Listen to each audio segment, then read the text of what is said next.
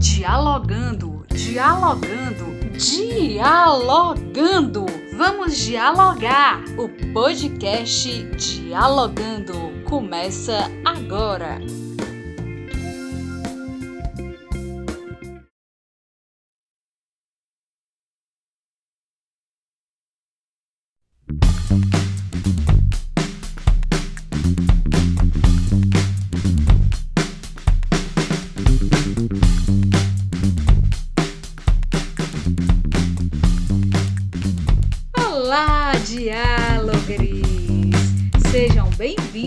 Segundo episódio da segunda temporada do podcast Dialogando. Sou a Aline Herculano, apresentadora desse podcast. Nesse segundo episódio, iremos falar sobre a campanha da Fraternidade Ecumênica 2021. Participei da coletiva de imprensa realizada na quinta, dia 18 de fevereiro, com a presença do arcebispo de Fortaleza, Dom José Antônio Aparecido Tosi Marques, e da pastora Elizabeth Cristina Oliveira, da Igreja Metodista. Este é o quinto ano que é realizada a campanha da Fraternidade Ecumênica e tornou uma experiência mais valiosa de missão evangelizadora em nosso país. O tema da campanha é Fraternidade, Diálogo, Compromissos de Amor e o lema Cristo é a nossa paz, do que era dividido fez uma unidade. Efésios capítulo 2, versículo 14. O objetivo geral da campanha da fraternidade é convidar as comunidades de fé e as pessoas de boa vontade a pensarem, avaliarem e identificarem caminhos para superar as polarizações e violências através do diálogo amoroso, testemunhando a unidade na diversidade. Sobre a campanha da fraternidade, Dom José comenta: sempre a campanha da fraternidade toma um tema, um lema e um tema, um lema da, da palavra de Deus, da Escritura, e um tema que seja expressão de uma realidade humana necessitada de fraternidade. Esse tema nos congrega todos, independentemente de nossa confissão religiosa, pela nossa própria comum humanidade.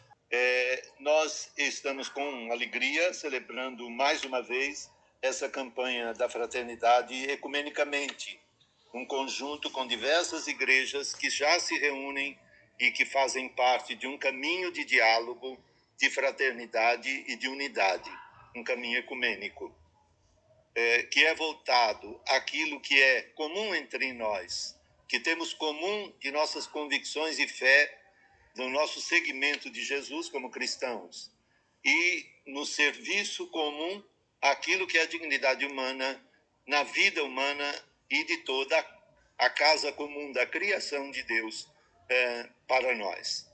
Este ano, nós temos a alegria de poder, apesar de toda a restrição que a pandemia nos, nos traz, de congregar mais, mais irmãos de outras confissões é, cristãs nesse lançamento e na realização desta campanha da fraternidade, para que com suas comunidades, com seus fiéis, a partir do coração dessas comunidades, possam também propor ao seu redor e a toda a sociedade, numa ação conjunta, uma campanha, um esforço de iluminação do coração humano, por ver a realidade, iluminar essa realidade e responder a ela com aquilo que é de mais justo, de mais verdadeiro, para o qual nós somos ensinados e encaminhados pela nossa própria opção de fé, de levar à humanidade inteira o projeto de Deus, de levar ao coração humano sua mais perfeita realização. Nós queremos agora começar essa coletiva e eu não diria mais nada, porque seria muito bom nós ouvirmos as palavras do próprio Papa Francisco quando se dirigiu aos brasileiros e nos estimulou nesse caminho e nos estimula na realização desta campanha da fraternidade. Se podemos agora ouvir essa mensagem.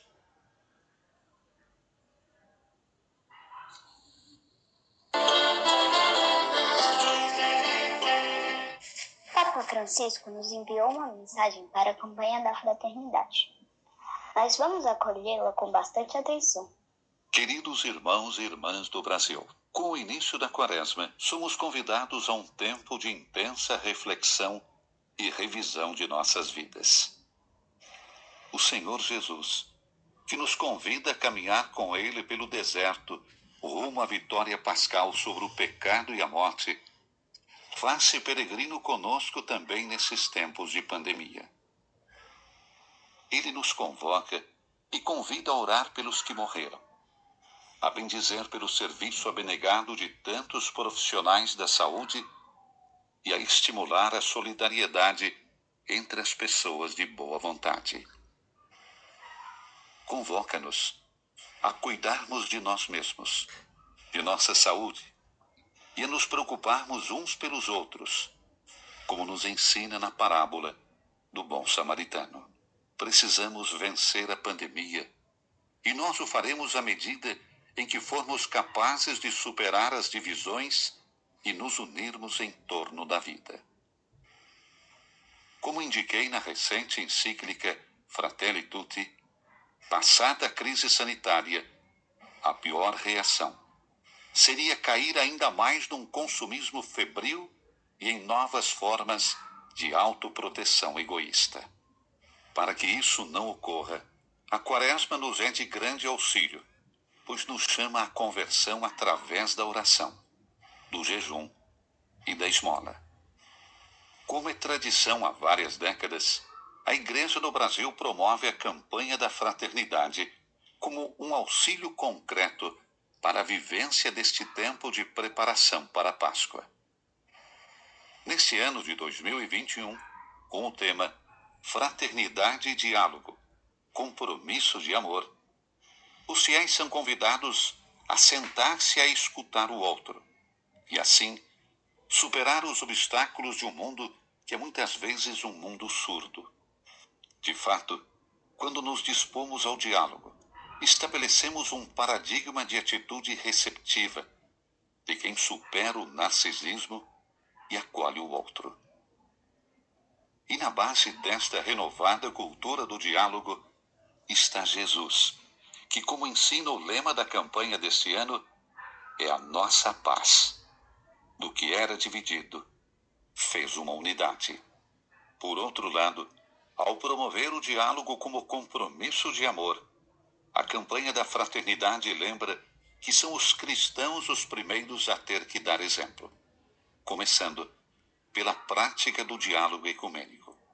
Certos de que devemos sempre lembrar-nos de que somos peregrinos e peregrinamos juntos no diálogo ecumênico podemos verdadeiramente abrir o coração ao companheiro de estrada, sem medos nem desconfianças, e olhar primariamente para o que procuramos: a paz no rosto do único Deus. É, pois, motivo de esperança o fato de que este ano, pela quinta vez, a campanha da fraternidade seja realizada com as igrejas que fazem parte do Conselho Nacional das Igrejas Cristãs do Brasil, CONIC. Desse modo, os cristãos brasileiros, na fidelidade ao único Senhor Jesus que nos deixou o mandamento de nos amarmos uns aos outros como ele nos amou, e partindo do reconhecimento do valor de cada pessoa humana como criatura chamada a ser filho ou filha de Deus, oferecem uma preciosa contribuição para a construção da fraternidade e a defesa da justiça na sociedade. A fecundidade do nosso testemunho dependerá também de nossa capacidade de dialogar, encontrar pontos de união e os traduzir em ações em favor da vida, de modo especial, a vida dos mais vulneráveis desejando a graça de uma frutuosa campanha da fraternidade ecumênica, envio a todos e cada um a bênção apostólica, pedindo que nunca deixem de rezar por mim.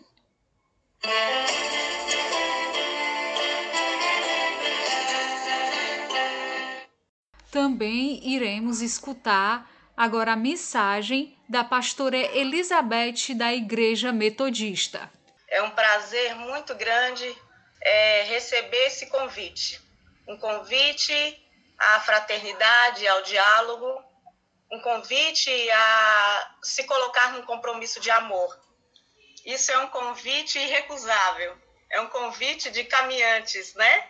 De pessoas que se colocam numa perspectiva é, contando, caminhando numa perspectiva cronológica de quem percebe os anos e os tempos que tem se colocado nessa caminhada de diálogo, mas também numa perspectiva cíclica, onde a gente percebe que há momentos em que nós precisamos nos voltar para as questões que nos rodeiam e poder é, lidar com essas experiências vivenciadas. Então, a história perceber o ecumenismo, perceber esse movimento de diálogo numa perspectiva de caminhada, nos coloca nessa perspectiva de quem está atento aos tempos e aos séculos, mas também que está atento às questões que é, nos chegam e às vezes nos chegam com muita violência e precisam de novo ser reafirmados e precisam de novo ser recolocados, compromissos que precisam restabelecidos. E aí esse compromisso, né? Nós como igreja metodista nos colocamos também nesse compromisso de procurar caminhos para o diálogo. E nos sentimos muito honrados de participar desse momento, um momento tão importante para a nossa nação, para os brasileiros e brasileiras, né?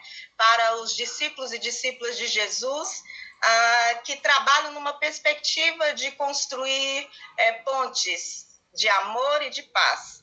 Né? E participam também, sabendo que formosos são os pés daqueles que anunciam boas notícias, daqueles que anunciam coisa boa, daqueles também que denunciam e que por isso também acabam, é, de certa maneira, vivenciando as questões ah, conflitivas deste tempo. Ah, para além da, da questão e da perspectiva vamos dizer assim, institucional do ecumenismo, a Igreja Metodista entende que a nossa participação ela se dá por meio do diálogo e participação em programas que atendem à demanda cristã.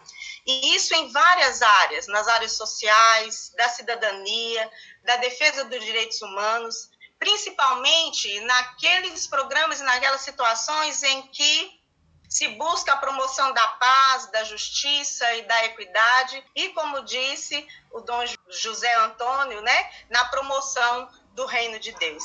Então, nesse sentido, volto, voltamos a reafirmar né, esse tempo uma, como uma oportunidade de estarmos promovendo é, aí a justiça, a paz, o amor, né, e de estarmos contribuindo com a paz para este mundo, para este tempo, sem a qual a vida se torna impossível. Dom José Antônio e pastora Elizabeth comentam sobre as atividades que serão realizadas em comum sobre a campanha da fraternidade e também falam sobre as suas ações durante a pandemia e como vai ser feita essa união entre as igrejas cristãs. A primeira coisa que nós sentimos como uma grande um grande valor e uma grande é que cada igreja, a começar pelos seus próprios fiéis, comecem a se mobilizar na mesma direção, porque não basta algumas atividades que a gente faça como celebrações comuns, mas é importante que a, a campanha se desenvolva dentro do seio das comunidades, que a campanha envolva as pessoas nas realidades de cada lugar isso sim, se estamos na mesma direção, nós somamos. Nós somamos, não é? Estamos dando um testemunho de lançarmos juntos a campanha.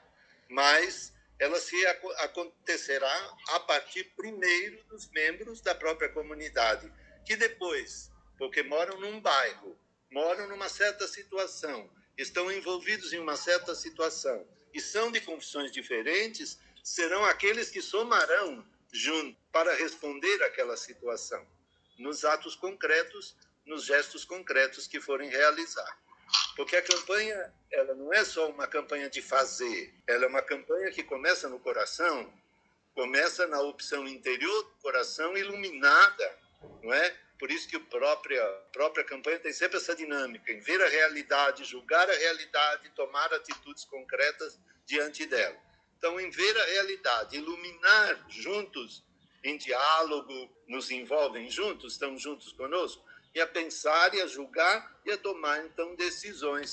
O próprio texto da, de subsídio, que é um subsídio, o texto da campanha da fraternidade, fala, na terceira parte, sobre testemunhos e ações conjuntas, não é? Diversas, e essas podem se multiplicar muitíssimo, porque a gente sabe que já na pandemia isto já veio acontecendo. Por exemplo, nós temos consciência em que cidades ou bairros em que a comunidade se mobilizou para ir ao encontro das pessoas mais necessitadas, aqueles que precisavam de subsistência, de ajuda de alimentação ou qualquer coisa, foi feito pela união de todos, não foi feito só por uma por uma, vamos dizer assim, por uma igreja ou por uma confissão religiosa.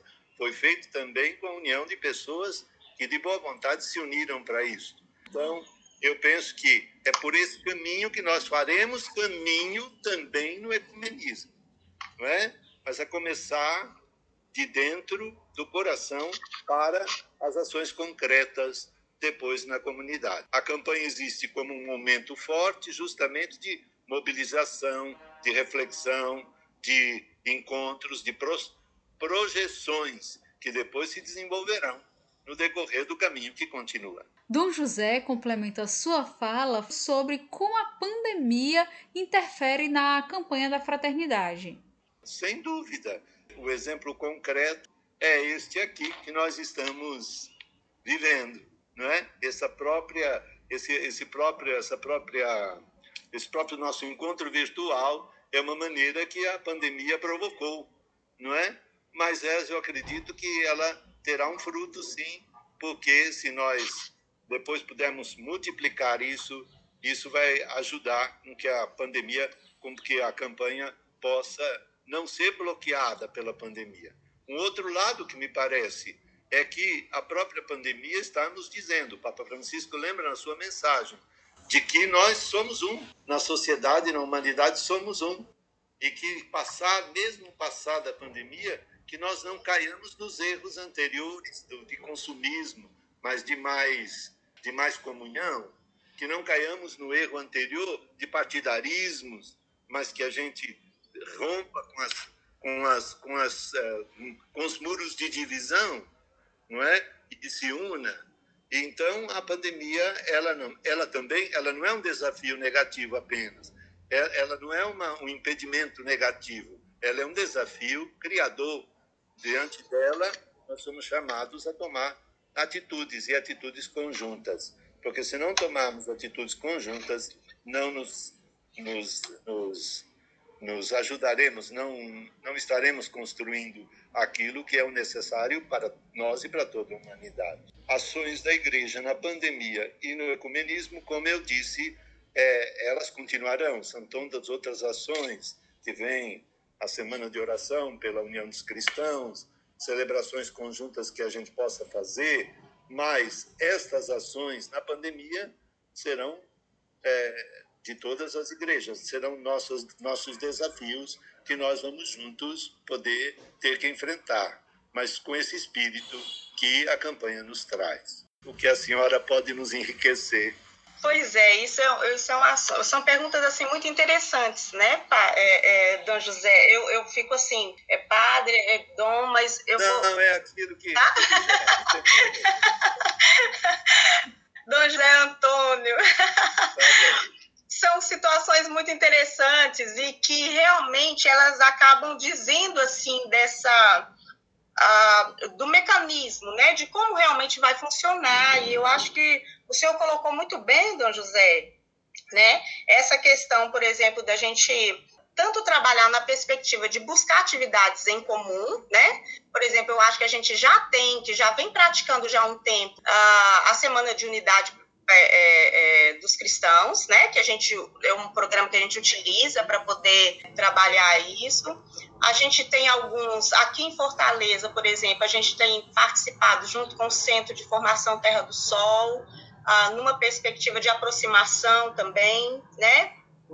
É, o grupo de formação Fé e Política também, que prevê aí uh, cristãos de várias denominações e não cristãos junto, né, trabalhando essa questão da fé, e o que tem gerado, inclusive, uma ação muito interessante, uh, que foi o grupo de trabalho que diz respeito à religião em defesa da vida, e que tem trabalhado aí nessa perspectiva de tanto lidar com a sensibilização, quanto também com a questão de promoção de políticas públicas, né, para que essa intolerância religiosa, para que o diálogo, para que a aceitação do outro, né, e das diferenças religiosas possam ser é, contempladas, né? E aí eu acho que a gente vai lidando com isso. É lógico que eu acho que nós precisamos passar por um processo de sensibilização para o tema, né? Nos últimos anos, a gente viu realmente o crescimento enorme da, da intolerância religiosa, da dificuldade de lidar com a diferença. E é interessante essa dificuldade de lidar com a diferença justamente no momento em que a gente quer afirmar as nossas diferenças, né? Ah, apesar da, da diferença não numa perspectiva de divisão, não numa perspectiva de divisão, de superar, mas de perceber a riqueza da diversidade, né? Então acho que esse é uma, essa é uma questão que nós, enquanto igreja metodista, percebemos o quanto às vezes a gente precisa trabalhar uh, nessa perspectiva, né, de trabalhar bem esses conceitos, a divisão e a diversidade. Então, se a gente trabalha na divisão, a gente vai para o sectarismo, e aí as pregações, né, o dia a dia, as escolas dominicais, ah, e fora isso, esses outros programas que nós somos convidados e convidadas a estar, eles acabam ajudando e contribuindo para a disseminação dessa cultura de paz, dessa cultura de valorização da diversidade. Porque nós não somos, é, vamos dizer assim, somos parte do corpo de Cristo, né? E esse entendimento ele passa a ser nessa perspectiva. Então, mesmo com as diferentes metodologias, eu creio que nós podemos caminhar numa perspectiva de perceber né, é, a valorização da diversidade e não da divisão. Nós não somos divididos, nós somos diversos, né? Ah, temos aí diversidade. E a pandemia, ela realmente altera muito, né? Como, como o Dom José Antônio colocou, é, a, a própria coletiva aqui já é uma, uma uma forma da gente se reinventar nesse período de pandemia, né? E aí terá que ter mesmo muita criatividade, é, ver possibilidades né, é, dentro desse contexto uh, uh, uh, social que nós vivemos, né, para que a gente possa ter êxito nessa, na realização dessa campanha.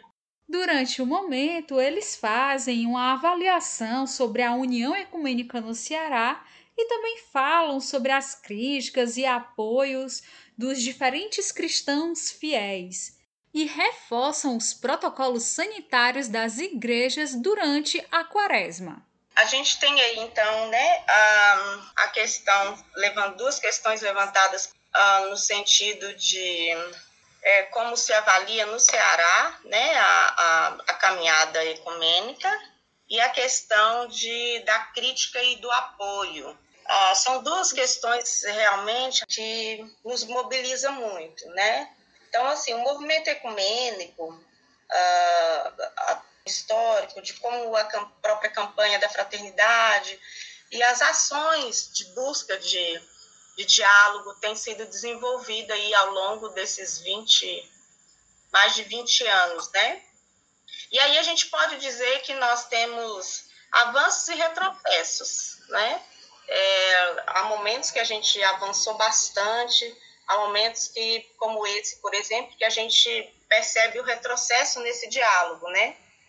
Ah, o, o, cenário que nós vivemos é, político, ele tem acirrado e contribuído muito, né, para a acirração das ideias, e, e, isso tem, de certa maneira, é, é contribuído para o acirramento também da, da violência, da discriminação religiosa. Então, a gente vive um momento muito muito interessante. Por outro lado, como nós já mencionamos aqui, o Dom, Dom José também colocou, muitas ações têm sido feitas na direção de reverter esse quadro, né? De voltarmos no caminho, vamos dizer assim, né? De voltarmos ao primeiro amor, de voltarmos ao mandato de Cristo. É, esse, esse tempo é um tempo realmente muito crítico e que a gente, em meio a essa, até o Centro de Formação da Terra do Sol, da versão do ano passado, foi trabalhado muito essa questão, né? Essa volta uh, aos movimentos mais, vamos dizer assim, mais movimentos de base, né? A essa, a essa busca pela, uh, pela paz, a essa busca por esses ideais do reino de Deus, né, na construção do reino de Deus. Então, isso ficou um pouco, uh, de certa maneira, uh, perdido, principalmente, vamos dizer assim, pelas grandes representações, né, que já não se pode falar em representação total, né, mas pelas, pelo menos as que estão mais na mídia, vamos dizer assim, ou pelas bancadas, consideradas, né, as bancadas. Então, a gente tem aí é uma questão muito interessante. Então, a gente se avalia em é, avanços e retrocessos, né? E no momento, a gente, apesar do retrocesso, a gente está procurando avançar, e eu acho que a campanha da fraternidade é, é um pé aí para a gente poder avançar nessa na questão do diálogo né, e do entendimento para a diversidade. Uh, e crítica e apoio é, como eu acho que isso é fruto também desse momento, como a gente falando dessa questão de representatividade. As igrejas, por exemplo, a igreja metodista, você vai achar pessoas que são a favores, né, é, desse, desse encontro, desse diálogo, mas como também vai achar pessoas que criticam, né, é, essa proximidade. Então, nós temos aí, é um, é um, é um caminho realmente é, árduo, mas desafiador, né, e a gente acredita que é uh, um caminho certo, vamos dizer assim, já que, como diz Paulo, o caminho do amor é um caminho sobre modo excelente, e é esse que ele passa a nos dizer, a nos ensinar. Né? Então, a gente acredita que a gente está num caminho excelente, mas com certeza Uh, se tem apoios, tem também muitas críticas e até não apoios, vamos dizer assim, né? Pessoas que se contrariam mesmo e já se colocam numa perspectiva mais negativa. Uh, e, e, e, quanto à questão que o Miguel levanta, né, dos preparativos para as comemorações, a comemoração da, da Quaresma, da Paixão de Cristo, é sempre muito motivadora para as igrejas cristãs, no geral, né, e para a Igreja Metodista também é, é, nessa perspectiva, a gente se coloca utilizando esse tempo justamente para trabalhar a questão da sensibilização, né? do amor, da abnegação, a, a, da, dos braços abertos ao diálogo, né? ao outro, essa relação humana tão importante é, para que a gente possa é, ter paz na Terra. É, eu diria só duas pequenas coisas, a pastora já respondeu muito bem. É, eu só diria o seguinte: é, a primeira, esse desafio da, da, da unidade, a gente tem que ter muita clareza de que não é uma, um, a, a consequência só dos nossos esforços. A unidade é graça, é dom de Deus, não é? Por isso, a Jesus, na, no momento assim, São, Evangelho de São João, ele coloca muito claro isso no capítulo 17, que é o ponto ecumênico do Evangelho muito grande, que é a última oração que Jesus faz na ceia, na, na última ceia, antes da paixão. É uma oração que ele não dirige aos discípulos, ele dirige ao Pai, porque aos discípulos ele deu o testemunho do lava-pés, aos discípulos ele deu, ah, abriu-se todo o seu coração no seu testamento final, naquele momento em que ele diz que que está triste, está chegando sua hora, mas que é a hora de Deus, é a hora da redenção. E ele deixa o seu mandamento de amor para os seus discípulos, né? Fala da unidade, falando do, do, do, do tronco e dos ramos da videira, como assim uma imagem que que mostrasse sempre o seu grande objetivo quando ele fala da, do mandamento de amor recíproco mas quando chega a hora de falar da comunhão dos, dos, dos discípulos, ele se dirige ao Pai.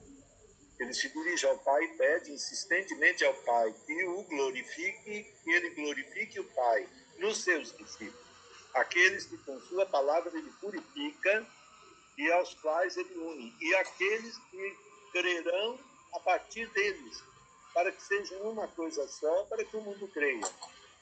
Então, é, é um, uma coisa tão grande, tão superior às nossas forças, que só a abertura à graça de Deus, só a união com Deus e a abertura conjunta à ação de Deus na vida das pessoas é que nós conseguiremos dar passos e caminhos e expressões de, de unidade.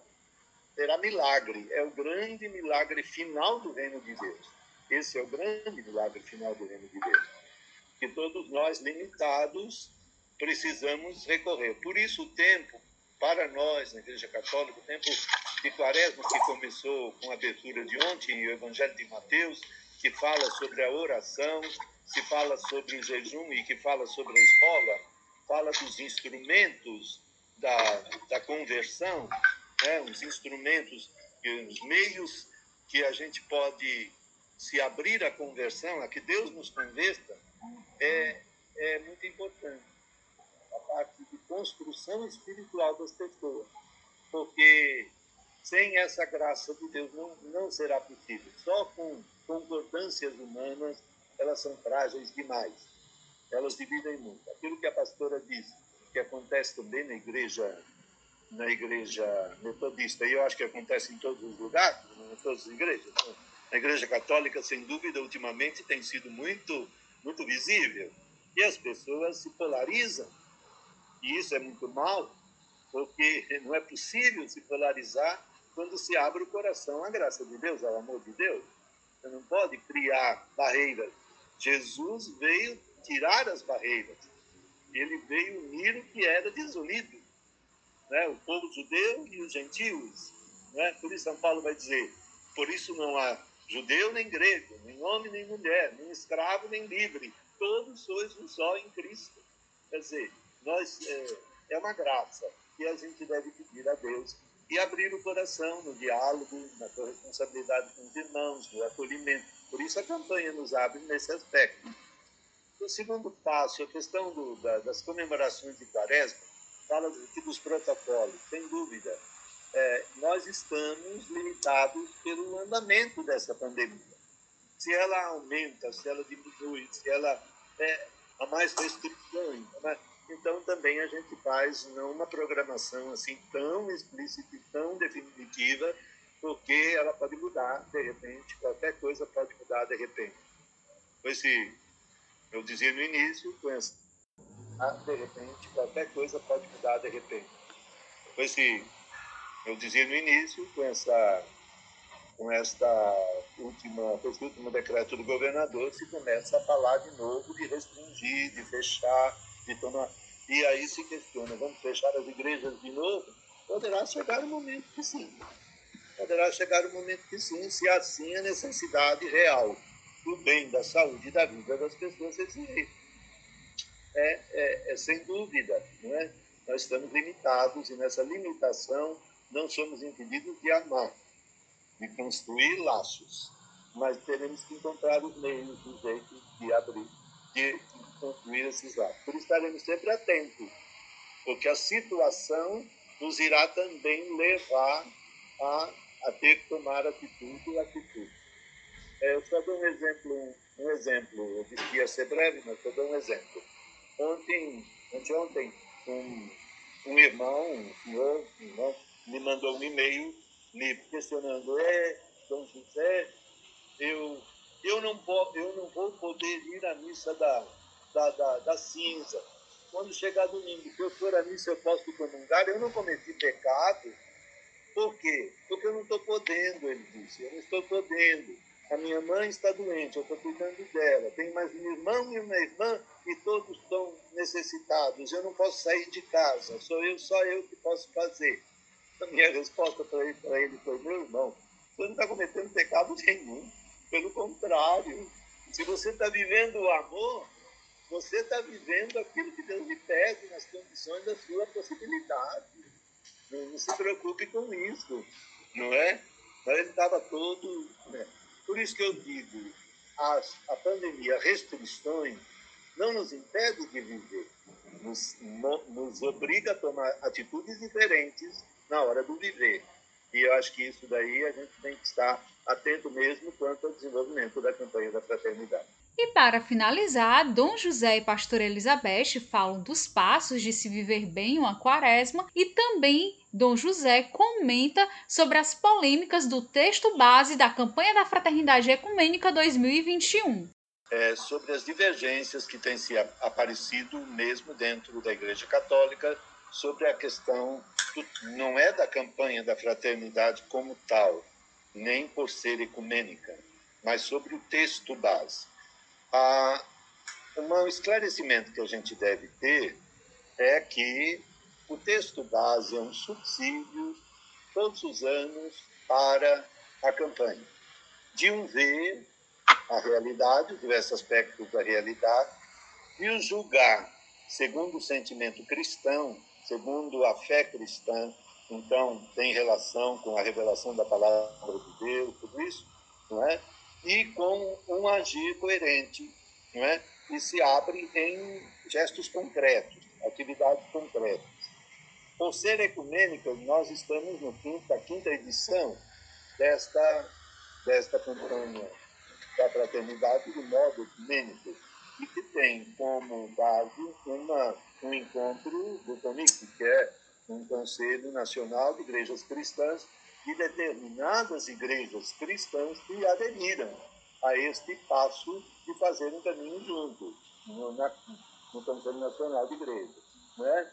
que é aberto, não é fechado, é aberto a todos, mas que realmente coloca no passo do diálogo. O diálogo e o ecumenismo não é uniformidade, não é? Por quê? Porque há pontos de vista diferentes nas igrejas, senão não haveria distinção entre as igrejas. Não é? Existe distinção porque existe pontos de vista diferentes. Mas isso não impede, e pelo contrário, exige diálogo. Por quê? Porque, seja como for, como cristãos, nós somos chamados ao amor fraterno, a amar o outro na medida de Jesus. Então, é preciso se abrir o coração com toda a lealdade, com toda a honestidade e a sua compreensão. Mas não significa uma uniformidade em que se aceita ou se as consciências de fé devem também ajudar a ver o que nos une, que são muito importantes como chão para caminhar, e também a enfrentarmos aquilo, aqueles pontos que não nos unem mas não como algo que nos separa. Mas vamos viver juntos aquilo que nos une, para que nós tenhamos a luz de poder compreender, segundo o pensamento de Deus, também as nossas compreensões. É muito interessante. São Paulo, na carta aos, aos Coríntios, quando fala do nosso conhecimento humano, da nossa parte, ele diz que é sempre limitado. A nossa ciência é sempre limitada, não é? O amor é que deve ser a base para toda a nossa compreensão, que Deus vai iluminando, esclarecendo, iluminando. A compreensão da fé não é estática, ela vai se não é contraditória, mas ela vai se iluminando, não é? Então é isto. O texto base é um subsídio feito em conjunto e por isso tem certas perspectivas que entra de uma maneira ou de outra, ou certa, não é nem perspectiva, ou certos questionamentos que entram de um jeito ou de outro. É, ele não é um catecismo ou um livro de dogma de fé, não é, não é isso. Quer dizer que não é que a campanha ela ou eu aceito totalmente tudo que diz no texto base ou não, não estou na campanha, não, não é isso. Ela é uma ajuda a se aprofundar o sentido daquilo que está se propondo como campanha da fraternidade. Então, eu acho que quando a gente polariza e diz ah, a campanha não presta porque a igreja fez errado isso, porque fez errado aquilo, a gente está sendo mais intransigente, a gente tem que ser mais aberto à compreensão do diálogo e do caminho.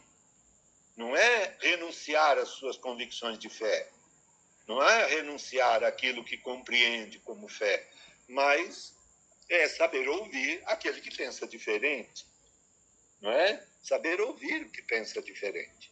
Eu imagino que até naquelas campanhas da fraternidade que são só feitas pela Igreja Católica, de vez em quando, quando está se preparando o texto base, existem discussões sobre aspectos do texto que uma pessoa que é da equipe de preparação colocou uma expressão, uma maneira de ser, seria mais perfeito, não seria. É lógico, isso existe, mas isso não nos impede de colher tudo que existe de positivo e caminharmos na direção justamente do que propõe a campanha hoje: o diálogo, né? o, o ouvir, o acolher, o saber dar passos e caminho, e caminho no respeito, na solidariedade e no respeito, não é? Para que Deus nos ilumine mais. Eu penso que é isso. Deus nos ilumine mais, para que nós todos, independente de quem somos, de onde estamos, sejamos mais de acordo com o pensamento e o coração de Deus.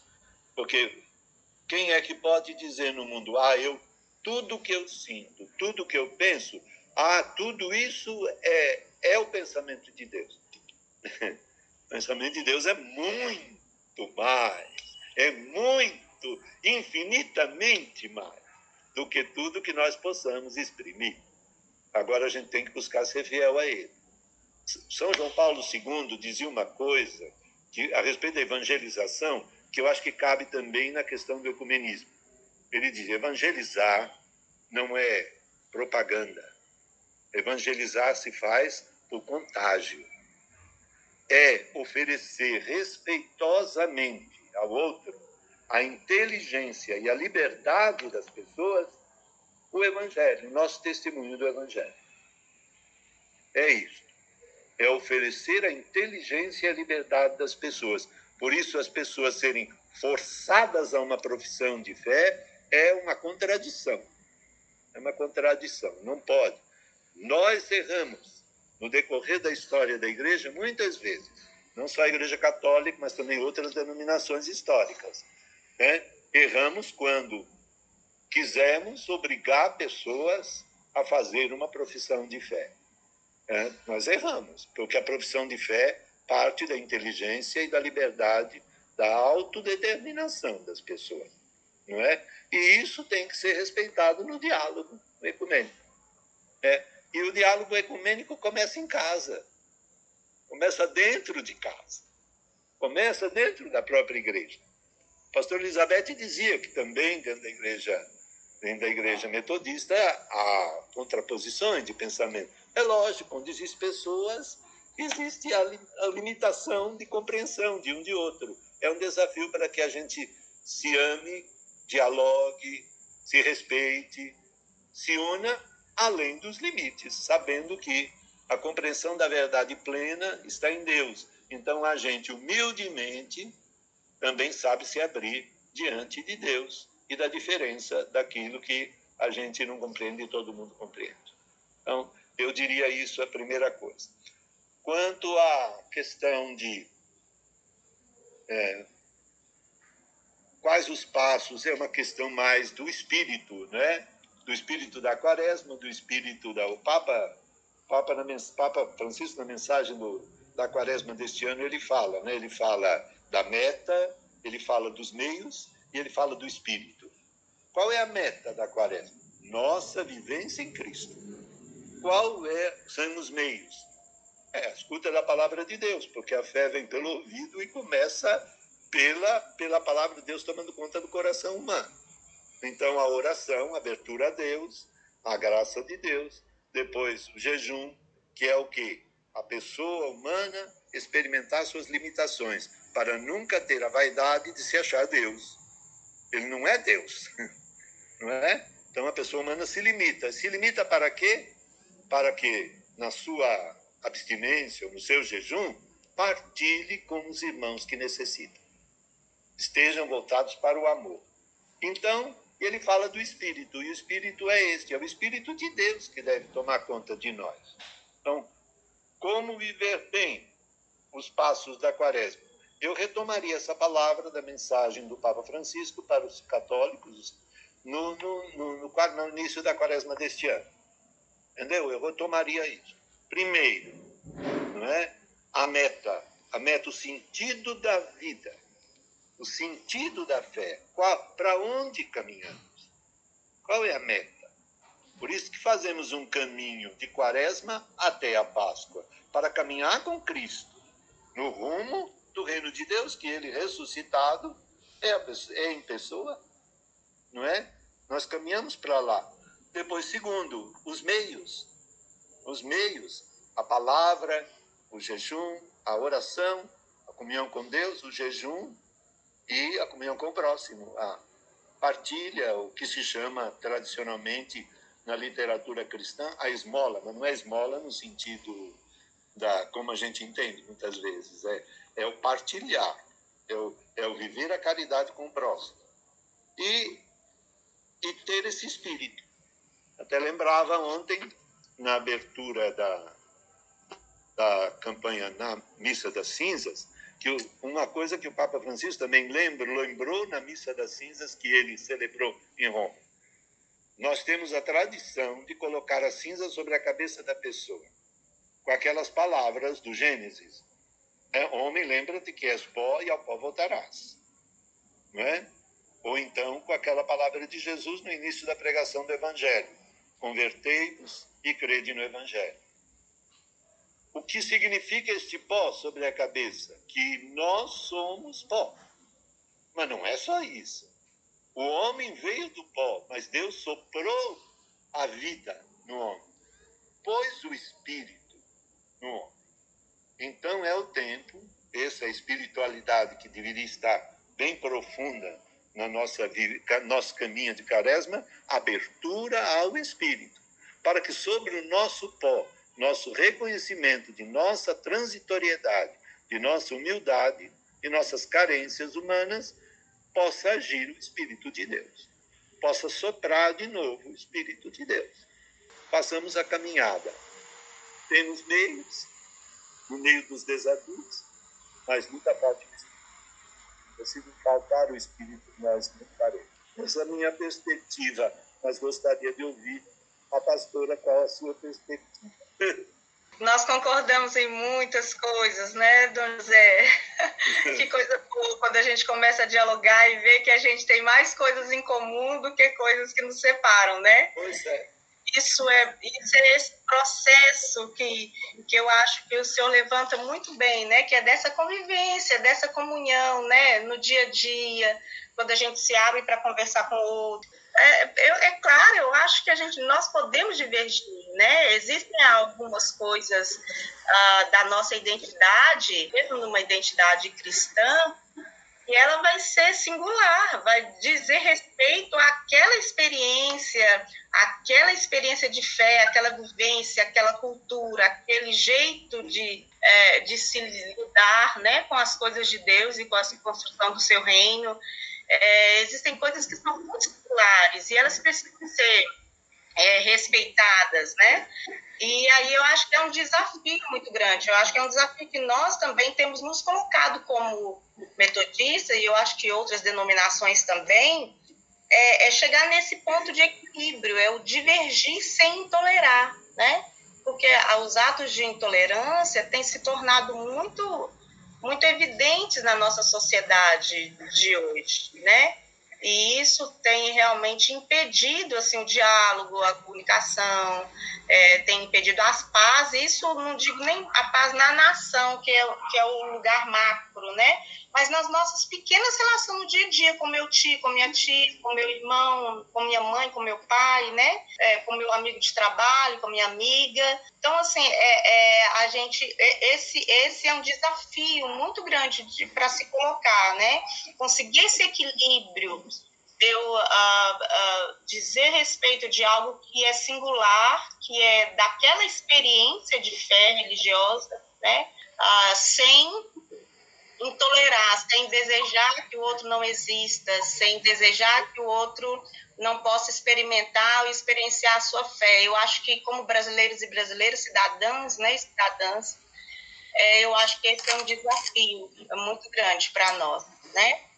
Ah, e com a questão do aprofundar, né, que a Aline colocou, é, tem muito essa, essa, eu acho que passa muito por essas questões mesmo que é, Dom João levant, Dom José levantou a partir do Papa, né, que é esse aprofundamento nessa vivência dessa, dessa, dessa experiência desse, desse amor profundo de Cristo, esse amor que chega a uma negação de si, né? Ah, esse amor que chega a uma abertura é, total e completa é, para o outro. Então, é um caminho mesmo de se perceber e de aprofundar. A gente tem vivido um contexto meio difícil para o aprofundamento das, das relações e das questões, vamos dizer, no que concerne a Deus, as questões espirituais, né?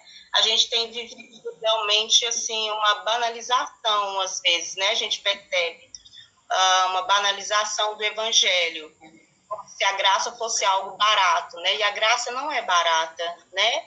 É, a, então, a gente precisa é, aprofundar realmente. É um desafio, nos dias de hoje continua se constituindo como um desafio, mas é uma meta, né? É um caminho a ser percorrido, é, é um desejo de que isso seja feito, de que isso seja realizado e que a gente possa conseguir sensibilizar, né, a partir dessa campanha, outras pessoas, né, para que possam engrossar esse o vento do espírito, sopre é, amor, né, sopre paz, e eu acho que é, passa por isso, que vento que tem soprado, né?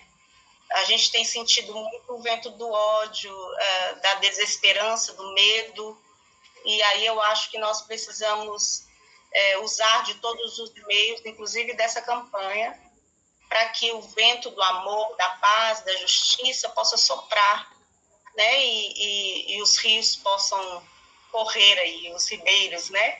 De justiça possam correr novamente.